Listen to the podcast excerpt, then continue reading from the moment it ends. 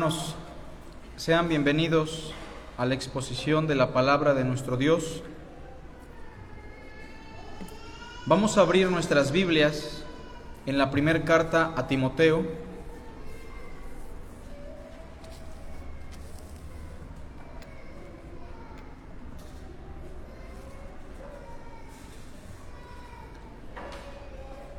Y vamos a dar lectura al capítulo 6, del verso 6 al verso 8. Primer carta a Timoteo, capítulo 6, del verso 6 al 8.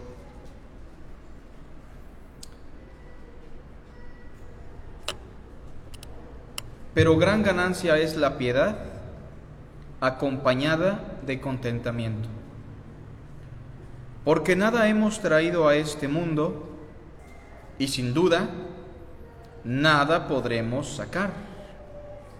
Así que, teniendo sustento y abrigo, estemos contentos con esto. La piedad, una gran ganancia.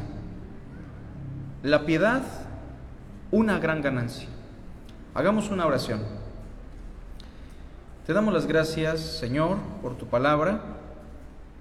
Ayúdanos, ilumina nuestra mente, nuestro corazón. Confiamos en tu palabra que dice, la exposición de tus palabras alumbra y hace entender a los simples. Nosotros somos simples, Señor, y necesitamos de tu iluminación, de la obra de tu Espíritu en nosotros.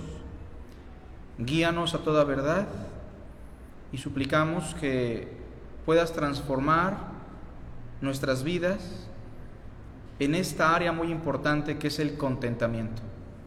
Te lo suplicamos, Padre, en Cristo Jesús. Amén. La piedad es una gran ganancia, pero probablemente se nos complica un poquito entender lo que significa la piedad. Porque esta palabra piedad en nuestra cultura muchas veces se usa como un sinónimo de misericordia, compasión, y tiene que ver, pero la piedad en el lenguaje del apóstol Pablo va más allá de mera compasión. La piedad es un estilo de vida por eso Pablo le dijo a Timoteo anteriormente, ejercítate para la piedad. La palabra piedad se puede traducir como devoción.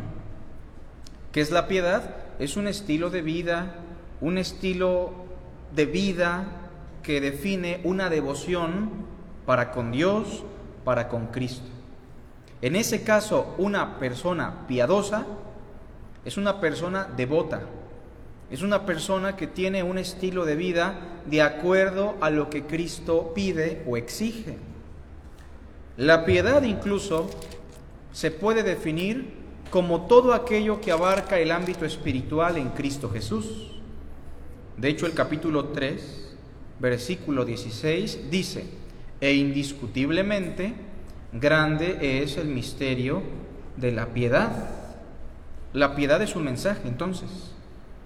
Dios fue manifestado en carne, justificado en el Espíritu, visto de los ángeles, predicado a los gentiles, creído en el mundo, recibido arriba en gloria. La piedad es el mensaje medular, el mensaje de salvación, el Evangelio de Cristo. Pero la piedad también es un estilo de vida. Capítulo 4, verso 7. Desecha las fábulas profanas y de viejas ejercítate para la piedad, porque el ejercicio corporal para poco es provechoso, pero la piedad para todo aprovecha, pues tiene promesa de esta vida presente y de la venidera. La piedad entonces es ese conjunto de cosas que conforman el ámbito cristiano. La piedad es un estilo de vida, de devoción, una inclinación para con Dios y para con Cristo. Sin embargo, lamentablemente la piedad o la devoción para con Cristo se ha tomado como una fuente de ganancia mal enfocada. En el capítulo 6, del versículo 3 en adelante, Pablo nos advierte, por lo que vimos hace ocho días, que debemos conformarnos a las sanas palabras de nuestro Señor Jesucristo, porque hay algunas personas que no se conforman a las sanas palabras de Cristo, empiezan a enseñar otras cosas, y eso pone de manifiesto, según el verso 4, que esa persona está envanecida, no sabe nada, delira acerca de cuestiones y contiendas de palabras, de las cuales nacen envidias, pleitos, blasfemias, malas sospechas, disputas necias de hombres corruptos de entendimiento y privados de la verdad. Y noten lo que dice al final del verso 5, que toman la piedad como fuente de ganancia. En el cristianismo existen algunos sectores desde aquella época que se dedicaban a tomar la piedad, la vida espiritual, que tomaban a Cristo como una fuente de ganancia. Y es que las riquezas materiales para el ser humano son muy importantes. El ser humano sin Cristo mide el valor de la vida por las cosas que posee. Todo lo contrario a lo que Cristo nos dijo, que la vida del hombre no consiste en los bienes que posee. Sin embargo, es lamentable ver que desde aquella época Pablo nos advierte de personas que toman la piedad, que toman el cristianismo, que toman la devoción a Cristo como una fuente de ganancia. Obviamente son falsos profetas. Sin perder la primera carta a Timoteo, busquen la segunda carta de Pedro,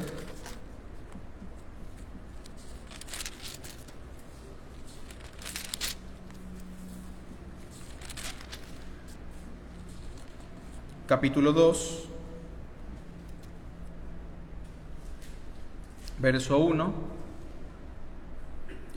Pero hubo también falsos profetas entre el pueblo.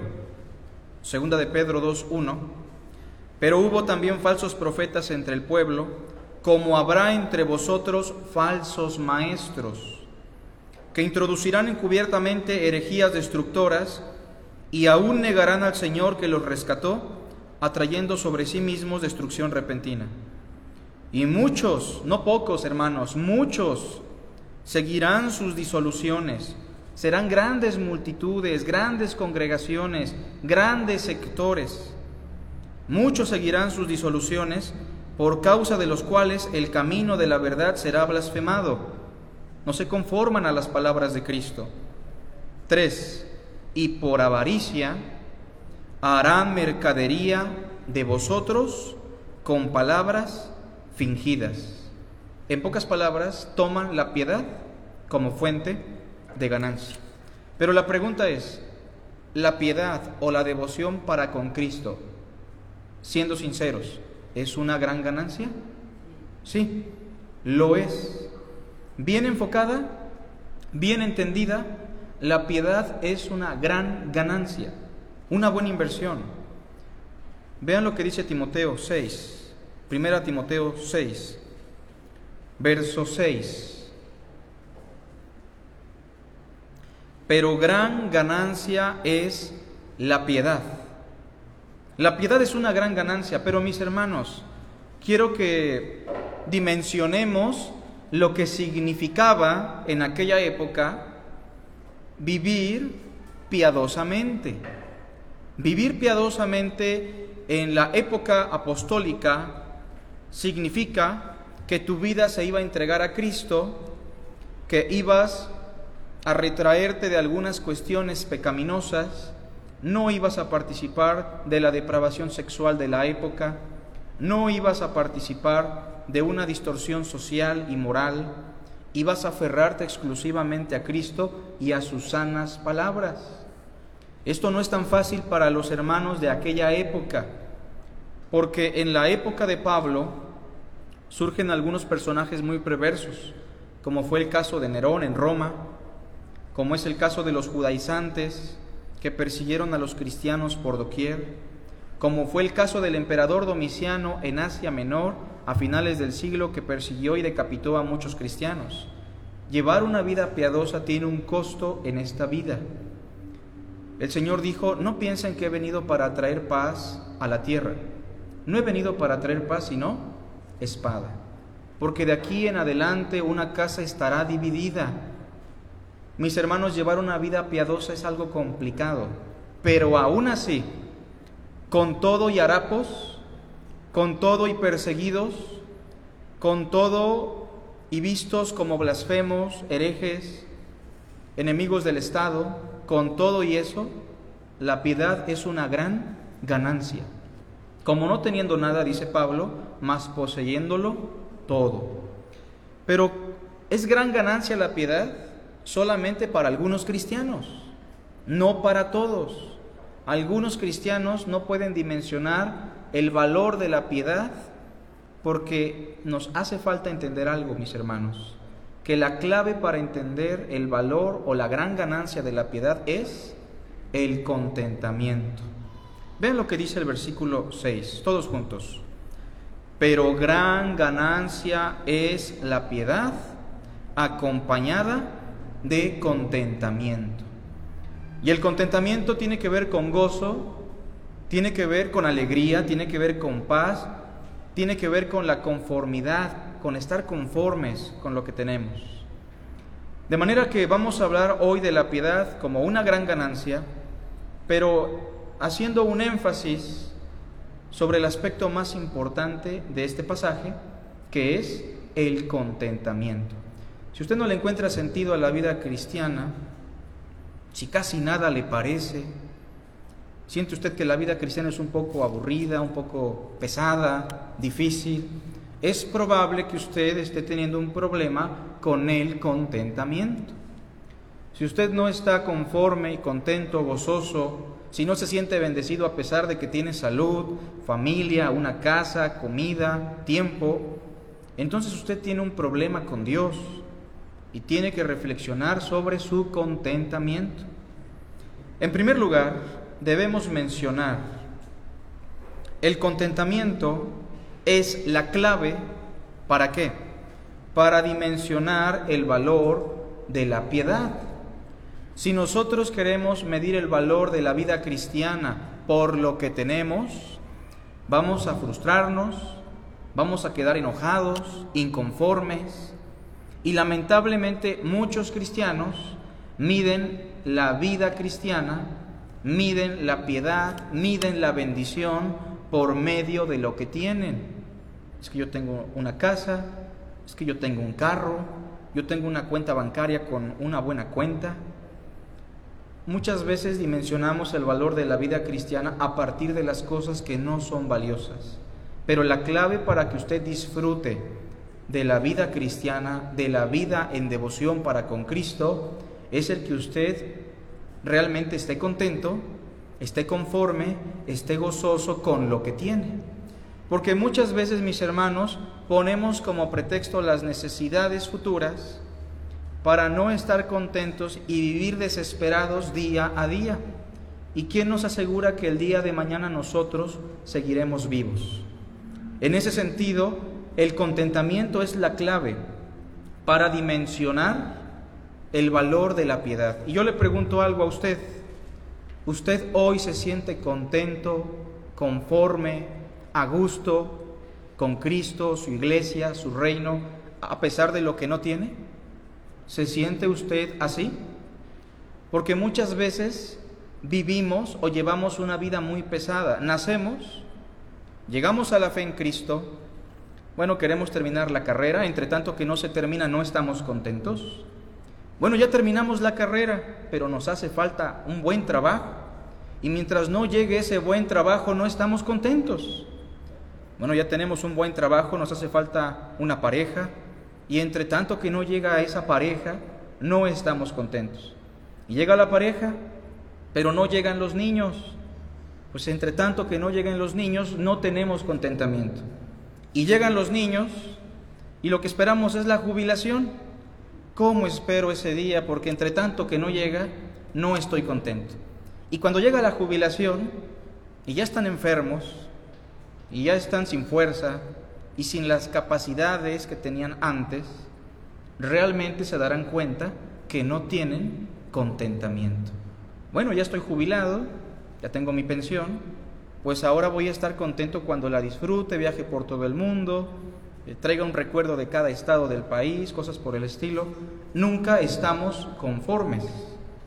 Hay un proverbio que dice que el que no se conforma con poco, no se conforma con nada. Pero yo le hago esa pregunta, ¿hoy usted está conforme? ¿Está contento con lo que tiene? ¿O a pesar de lo que no tiene? Porque solamente usted puede saborear la piedad o la vida cristiana si usted realmente tiene contentamiento. Así que en primer lugar debemos mencionar esto, que el contentamiento es la clave para dimensionar el valor de la piedad o de la vida cristiana. En segundo lugar, Pablo nos dice lo siguiente.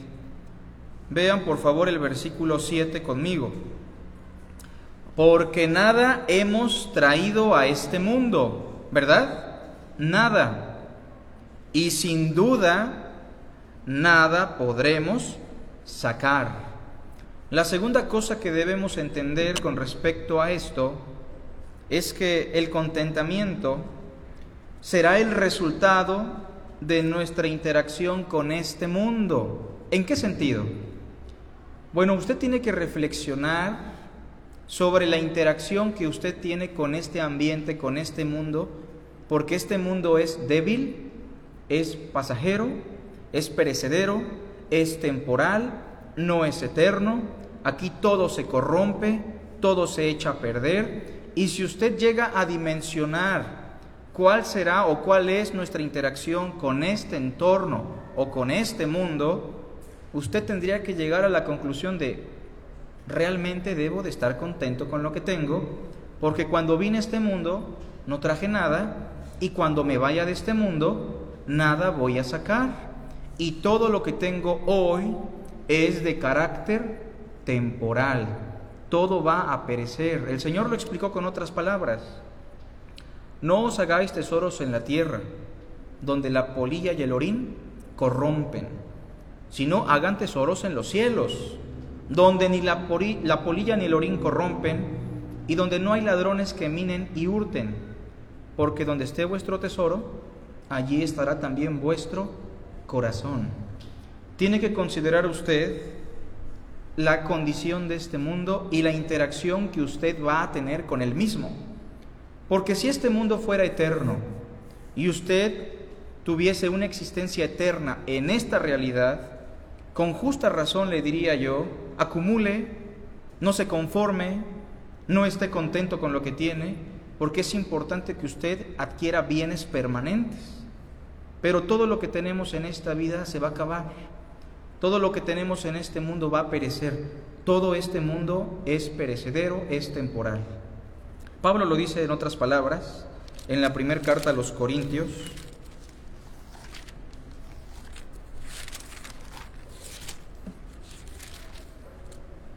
capítulo 7, verso 29 en adelante, Pablo está abordando el tema del matrimonio y las relaciones sexuales. Porque el asunto del matrimonio y las relaciones sexuales también afectan mucho el asunto del contentamiento. Hay hermanos o hermanas solteros que muchas veces no encuentran el contentamiento entre tanto que no tienen un cónyuge. Y existen también matrimonios que tienen problemas muy fuertes que no encuentran el contentamiento entre tanto que tienen a ese cónyuge. Unos quieren entrar, otros quieren salir, nunca estamos contentos. Pero Pablo dice lo siguiente en el capítulo 7, verso 29. Pero esto digo, hermanos, que el tiempo es corto. Mis hermanos, nuestra vida es muy corta.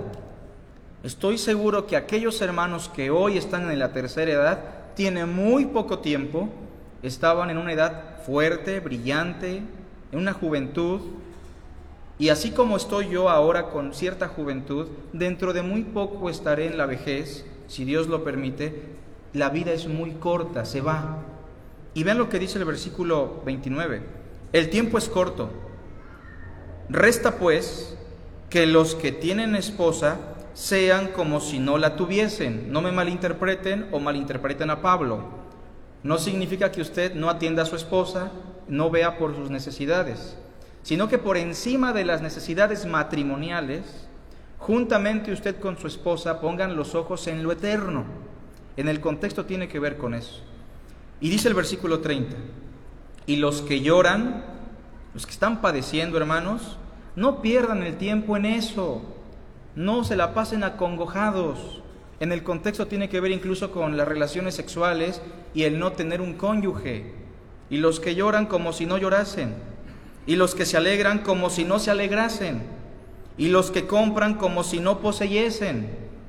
Y los que disfrutan de este mundo como si no lo disfrutasen. ¿Por qué, mis hermanos? Porque la apariencia de este mundo se pasa. El contentamiento no lo podemos interpretar o ajustar a este régimen temporal. Y solo podemos experimentar el contentamiento en la vida cristiana o en la piedad si dimensionamos la fragilidad, la temporalidad de este mundo. Este mundo es perecedero. Yo no sé quién fue mi tatarabuelo, ni sé qué propiedades o posesiones dejó, y estoy muy seguro que ni de usted ni de mí se van a acordar las siguientes generaciones, porque la apariencia de este mundo se pasa. Basta con que el Señor se acuerde de nosotros. Así que en segundo lugar debemos entender que el contentamiento es el resultado de nuestra interacción con este mundo. Si dimensiona usted que la casa, el carro, sus fuerzas, su cuerpo, su ropa, su dinero, todo va a perecer, que todo se va a acabar, que todo es de carácter temporal. No podemos acumular porque no nos lo vamos a llevar. El Señor da una parábola, ¿recuerdan? Un rico insensato que dijo, tengo un buen de cosas, quiero enriquecerme más, ya sé lo que voy a hacer, voy a agrandar mis graneros y le voy a decir a mi alma, alma, muchos bienes tienes para gozarte durante mucho tiempo. ¿Y qué le dice el Señor? Necio, hoy vienen a pedirte tu alma. ¿Y lo que has hecho? ¿Quién se lo va a quedar? ¿De quién será? Así es todo aquel que no se contenta con lo que tiene y quiere ser rico en esta vida. Por eso yo le pregunto, ¿usted está contento hoy independientemente de lo que tenga o lo que no tenga? ¿Vive usted conforme en gozo y en contentamiento? Y esto aplica no solamente para el dinero, implica en muchas áreas, como lo vemos aquí, el matrimonio, una relación amorosa, una relación sexual, una posesión material, un sueldo, un buen trabajo. Independientemente de eso, ¿usted vive contento? En tercer lugar, Pablo nos dice algo importante en la primera carta a Timoteo, capítulo 6, versículo 8. Dice Pablo, así que, teniendo sustento y abrigo, ¿todos aquí tienen sustento y abrigo el día de hoy? Si alguien no tiene dónde dormir, si alguien no tiene qué comer, yo creo que se puede acercar con alguno de nosotros, somos hermanos, pero estoy casi seguro que todos aquí tienen sustento y abrigo. Y Pablo dice, teniendo sustento y abrigo, estemos contentos con esto. Hay hermanos que viven amargados, tristes, deprimidos, porque anhelan ciertas cosas que no han obtenido, porque no tienen una casa, porque no tienen un buen trabajo, porque no tienen tal vez salud incluso. Pablo dice que debemos considerar que teniendo lo necesario, lo básico, estemos contentos con eso. Porque el Señor da y el Señor quita. Y el nombre del Señor tiene que ser bendito independientemente de la situación. Número tres, entonces, el contentamiento como un aprendizaje en la experiencia de las cosas más básicas. Déjeme decirle algo muy importante. Si usted no vive en contentamiento para con Dios, si usted es un hijo de Dios y no está conforme y contento con lo que tiene, y en su corazón se queja tiene amargura, dolor, depresión o lo que sea, porque no tiene ciertas cosas que otros sí tienen, que otras personas sí han obtenido, Dios, como lo ama tanto, va a ayudarlo a usted a que aprenda a vivir contento. ¿Y sabe cómo el Señor nos ayuda a aprender esto? Metiéndonos en situaciones aún más difíciles de las que estamos viviendo. Por eso, en tercer lugar, vamos a hablar del contentamiento como un aprendizaje. Dios quiere que aprendamos a vivir contentos. Pero como no queremos estar contentos con lo que tenemos, el Señor nos mete a un proceso de aprendizaje, de entendimiento, de disciplina para adquirir el contentamiento. Y eso en las cosas más básicas.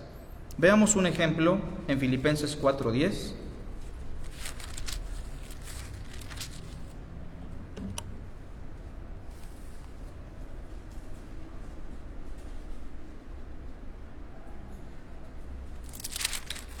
El tema central de Filipenses, ya en un futuro tal vez estudiemos esta carta, es el gozo. Esa palabra se repite muchas veces. Y el gozo tiene que ver con el contentamiento, ¿verdad? Sobre todo entendiendo que Pablo está encarcelado. Esta carta forma parte de la categoría conocida como las cartas de la prisión. Pero por encima de esa experiencia amarga y difícil, Pablo le dice a la iglesia de los Filipos, vivan contentos, vivan gozosos. Ahora es muy probable que Pablo, como cualquier cristiano, hubiese pasado por una situación o un tiempo donde no experimentaba el contentamiento. Y Pablo dice en el verso 10, en gran manera me gocé en el Señor, gozo, ¿se dan cuenta? De que ya al fin habéis revivido vuestro cuidado de mí, de lo cual también estabais solícitos, pero os faltaba la oportunidad. Eh, no lo digo porque tenga escasez, pues he que aprendido. Pregunta, cuando nació de nuevo Pablo, ¿ya tenía el contentamiento de manera natural? No. El contentamiento llegó a la vida de Pablo a través de qué? De un aprendizaje. Y el aprendizaje se da a través de la escasez, a través de las experiencias adversas, a través de no tener aquello que anhelamos o deseamos. Y Pablo dice en el versículo 11, no lo digo porque tenga escasez, pues he aprendido a contentarme cualquiera que sea mi situación. Y la situación de Pablo era muy trágica, estaba en la cárcel, Probablemente era lastimado eh, eh, continuamente como lo fue con Silas, precisamente en Filipos, que fue azotado, y aún así estaba contento cantando al Señor himnos juntamente con Silas, ¿lo recuerdan? He aprendido a contentarme cualquiera que sea mi situación. Verso 2. Miren hermanos, sé vivir humildemente y sé tener abundancia. En todo y por todo estoy enseñado. No solamente, hermanos, no solamente Pablo está diciendo, sé soportar la escasez y sé soportar la abundancia. No es una cuestión de soportar. ¿Cuál es la médula de esto? Estar contentos. No solamente es que yo sé soportar la pobreza, sé soportar el hambre, sé soportar la escasez. No se trata de eso. Sí, se trata de que lo soportes, pero en contentamiento, conforme, gozoso y contento con lo que tienes y con lo que no tienes. Por eso Pablo dice, en todo y por todo estoy enseñado, así para estar saciado, saciado como para tener hambre, así para tener abundancia como para padecer necesidad. Esa enseñanza, ese aprendizaje fue un proceso de disciplina que todo cristiano debe de experimentar. ¿Está usted contento con lo que tiene? ¿Vive usted su vida cristiana en contentamiento? Esa es la pregunta a reflexionar, hermanos. Y termina diciendo el verso 13, todo lo puedo en Cristo que me fortalece. Cuarto lugar y terminamos. El contentamiento debe ser una experiencia o es una experiencia que nos lleva a Cristo. Estar contentos, mis hermanos, es difícil. ¿verdad? Es complicado. Yo estoy seguro que hoy usted aquí sentado, sea quien sea, tiene en la mente otras cosas. Probablemente está pensando en el trabajo, en el dinero, en sus deudas, lo que tiene, lo que quiere obtener, está pensando en Navidad, etc. Yo no sé qué pueda pasar por su mente. Pero independientemente de eso, el contentamiento solo lo podemos experimentar si a Cristo lo ponemos en el centro. Recordemos algo, todas las verdades cristianas tienen como centro a quién? A Jesús de Nazaret. Y ese aprendizaje por el cual pasó el apóstol Pablo lo llevó a la conclusión del verso 14, Filipenses 4:14, 4:13, perdón. Todo lo puedo en Cristo que me fortalece. ¿Está usted considerando a Cristo Jesús en su situación?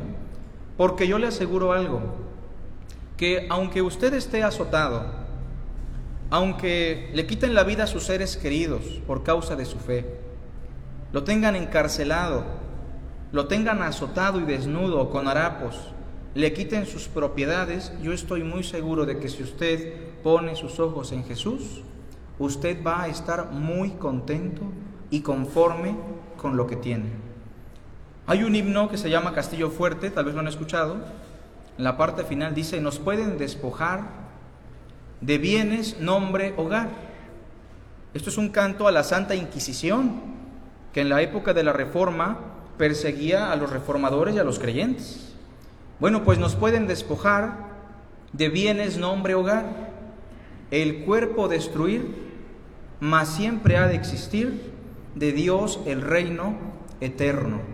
Puestos los ojos en Jesús, puestos los ojos en las cosas que no se ven, porque las cosas que se ven son temporales, pero las que no se ven son eternas. Por último, segunda carta a los Corintios,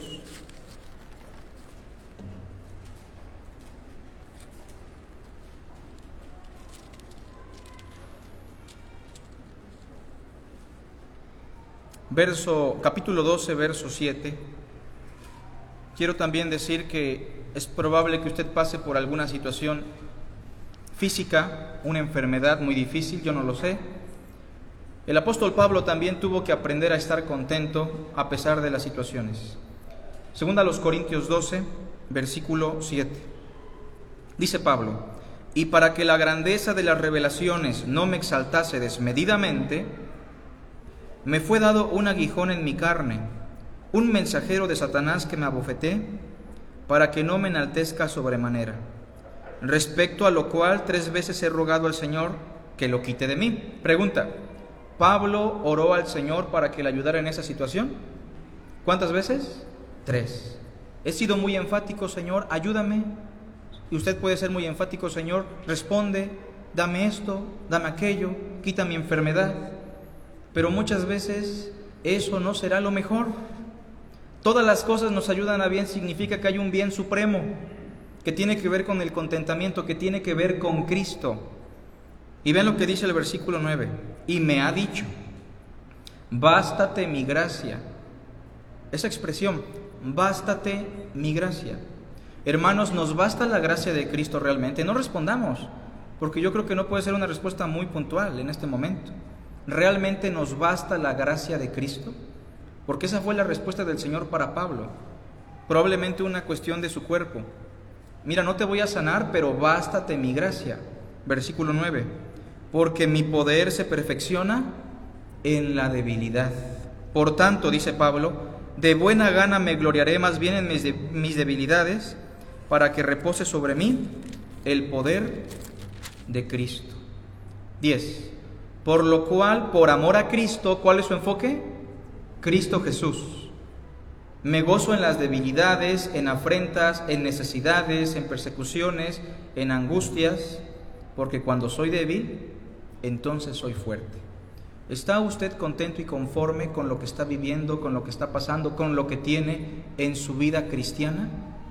Hoy es momento de que usted arregle cuentas con el Señor y desde su asiento o en su casa o en cualquier lugar hoy, no deje pasar más tiempo, le diga, Señor, creo que yo no estoy contento con lo que me has dado, no estoy conforme con la vida que llevo, no, no me siento bien, necesito que me perdones y que me ayudes, que me metas en un aprendizaje de contentamiento. Mis hermanos, cuando yo estudié esto, realmente esto me pudo muchísimo a mí, porque todos pasamos por situaciones en las cuales no estamos contentos o conformes. Yo espero que realmente esto le ayude. Vamos a hacer una oración. Señor, te damos las gracias por tu hermosa y bendita palabra. Bendice a mis hermanos, transfórmanos, Señor, y ayúdanos a estar contentos, conformes, alegres con la vida que llevamos en Cristo, con lo que tenemos y lo que no tenemos, con nuestra situación, con nuestra enfermedad. Y Señor, te suplicamos que nos ayudes a estar contentos, pero sobre todo que el contentamiento sea el resultado de mirar a Cristo fijamente a los ojos y saber que Él es más valioso que cualquier otra cosa, que cualquier otra situación, que cualquier aspecto de esta vida temporal. Te damos la honra y la gloria en Jesús de Nazaret. Amén.